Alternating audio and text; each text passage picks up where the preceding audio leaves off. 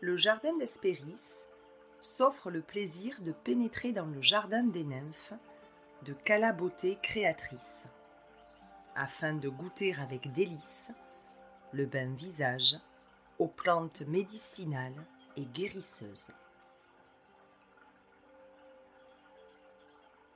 Dirigeons-nous vers Thalie, la joyeuse et la florissante en grec.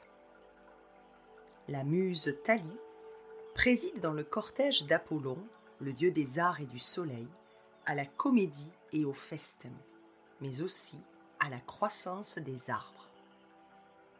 Et si elle est une Néréide, Thalie est la nymphe verdoyante de la mer, qui habite sur une île ou le long de la côte.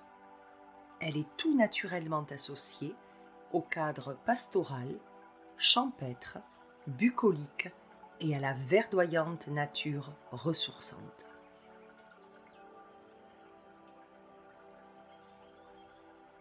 Thalie nous présente les quatre plantes de sa composition l'acacia, le bleuet, le thym et le romarin. L'acacia aux effluves miellés avec ses délicates fleurs blanches rassemblées en grappes, cache quelques épines. Akis en grec pour désigner une pointe, un aiguillon, mais qui ne laisse aucune douleur si elle vous pique le doigt. Et c'est ainsi que l'acacia se dira en grec akakia, pour signifier sans malice, sans méchanceté. Alors l'acacia devient vite l'emblème de l'innocence, et même de la renaissance et du renouveau. En Égypte, cet arbre est associé à la déesse Neit, déesse bienfaisante, protectrice de sa ville, à l'aspect guerrier, à la silhouette androgyne et qui préside aux travaux de tissage et à la production de miel. Elle sera chez les Grecs Athéna, elle-même protectrice de sa ville, déesse de la guerre tout autant que de la sagesse et de la diplomatie. Elle cultive sa mixité en étant une jeune femme née du crâne de son père Zeus, portant les attributs de la guerrière et régnant sur un domaine masculin. Elle veillera aux créations artisanales et aux travaux de tissage. Et c'est ainsi que Thalie, assimilée à l'acacia dont on fait un précieux miel, symbolise l'énergie renouvelée et l'éclat retrouvé.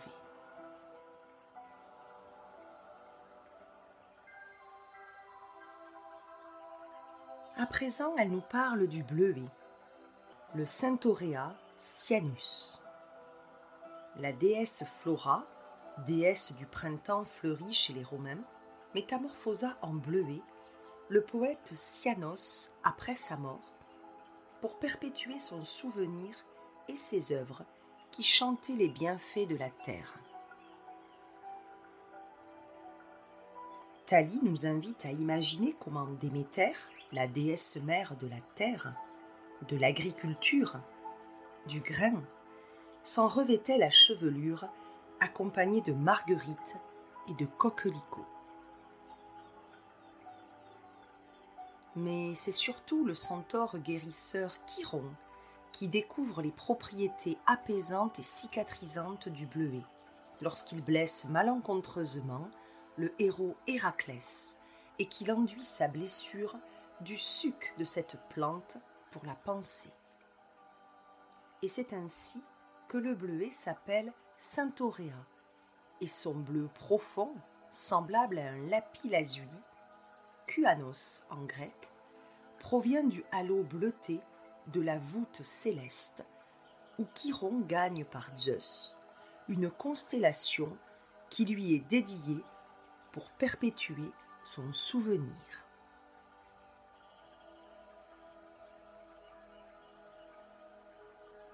À partir de cet épisode mythologique, le bleuet est considéré comme un remède qui guérit tout, une véritable panacée de la pharmacopée antique de l'herboriste.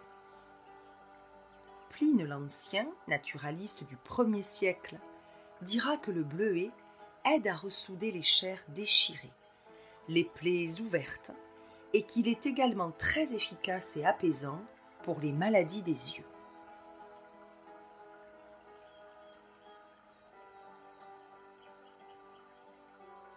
Ensuite, c'est avec un profond respect que Thalie se tourne vers deux plantes, toutes deux formant un véritable hommage aromatique dans l'Antiquité à la vie, à l'amour, au courage, entrant aussi bien dans la cuisine que dans la médecine, tout autant que dans la religion.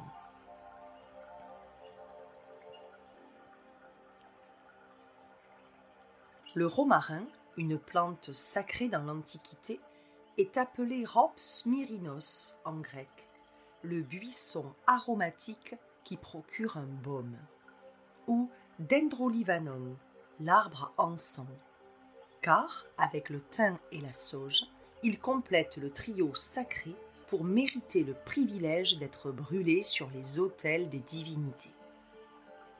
Et d'ailleurs, le romarin, consacré à la déesse de l'amour Aphrodite, est brûlé pour un effet doux et bienfaisant. Son parfum agréable, légèrement camphré, mêlé à une pointe d'eucalyptus, rappelle l'encens, d'où son appellation en provençal d'encensier, qui tisse des liens étroits avec un de ses noms grecs.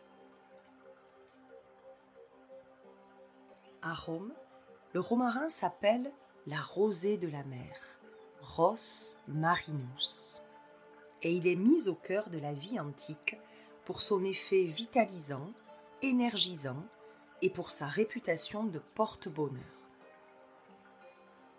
Le romarin entoure les rites de passage tels que la naissance, le mariage et la mort. Il permet d'éloigner les mauvais esprits des berceaux des nouveau-nés et de les protéger dans un début de vie heureuse. Porté en couronne par les mariés, il symbolise fidélité et amour. Et ses tiges, décorées de rubans colorés, sont offertes aux convives du banquet nuptial. On dépose ces rameaux sur les stèles funéraires pour symboliser l'immortalité de l'âme en lien avec son éternel ver. On le brûle pour le culte du dieu Arès, qui n'est pas que le dieu de la guerre, mais aussi, dans les temps primitifs antiques, c'est un dieu agraire. Le romarin brûlé en fumigation permettait d'envoyer les intentions de prière vers l'Olympe. Horace, un poète latin, rend un hommage considérable à cette plante en écrivant Si tu veux gagner l'estime des dieux, porte-leur des couronnes de romarin.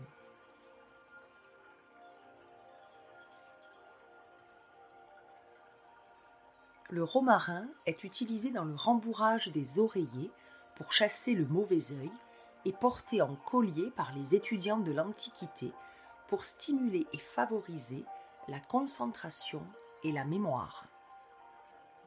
Pline l'Ancien avait compris ses propriétés apaisantes comme drainantes et tonifiantes contre les maladies. Puis c'est avec révérence et délicatesse que Thalie nous présente le thème. Le thème, thumos en grec, la volonté, le désir, tout autant que dérivé du verbe tuo, sacrifier au Dieu en dispersant la fumée. Le thym est affilié au thymus, là où les Grecs logeaient l'âme lieu dans l'organisme dans lequel venait se poser le pneuma, le souffle vital et inspirant de la créativité venue des dieux qui envoie l'enthousiasme, ce transport inspiré qui permet à l'artiste de créer. Le thym, depuis l'Antiquité, a un pouvoir régénérant et fortifiant.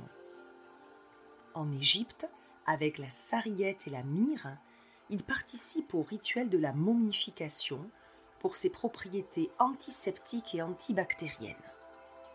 De nombreuses traces en Grèce nous renseignent sur les usages du thym autant culinaires que médicaux. Hippocrate et Théophraste, médecins pour l'un et philosophe ainsi que naturaliste pour l'autre, en attestent tous les deux. Dioscoride et Pline l'Ancien y ajoutent au fil de leurs recherches des propriétés toniques, antitussives, expectorantes et fluidifiantes. Les anciens l'utilisaient pour des bains revigorants, en fumigation purificatrice des hôtels, des temples et des maisons, mais aussi en cataplasme et en onction pour des massages.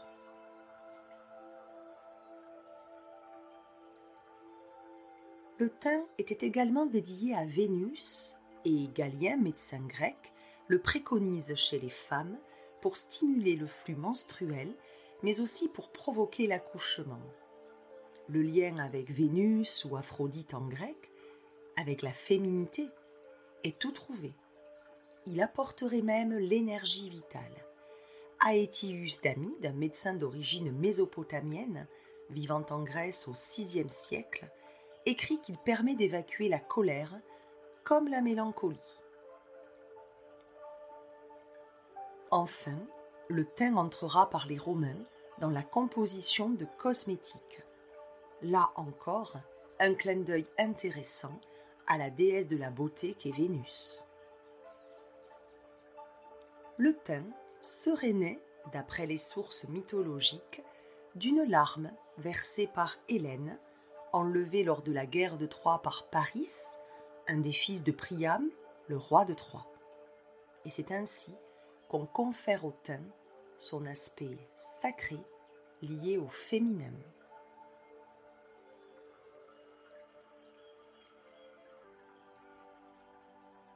C'est à la fin de son voyage aromatique et fleuri que Thalie nous invite alors à essayer en conscience son bain au visage pour toutes ses propriétés bienfaitrices et à le relier avec déférence à l'Antiquité.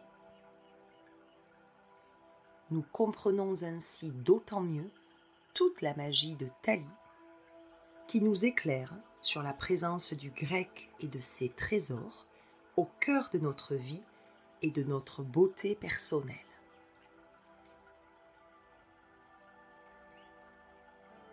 Ce fut une belle invitation au Jardin des Nymphes. Nous remercions Thalie qui nous accompagnera pour prendre soin de nous dans cette transition en douceur vers l'automne.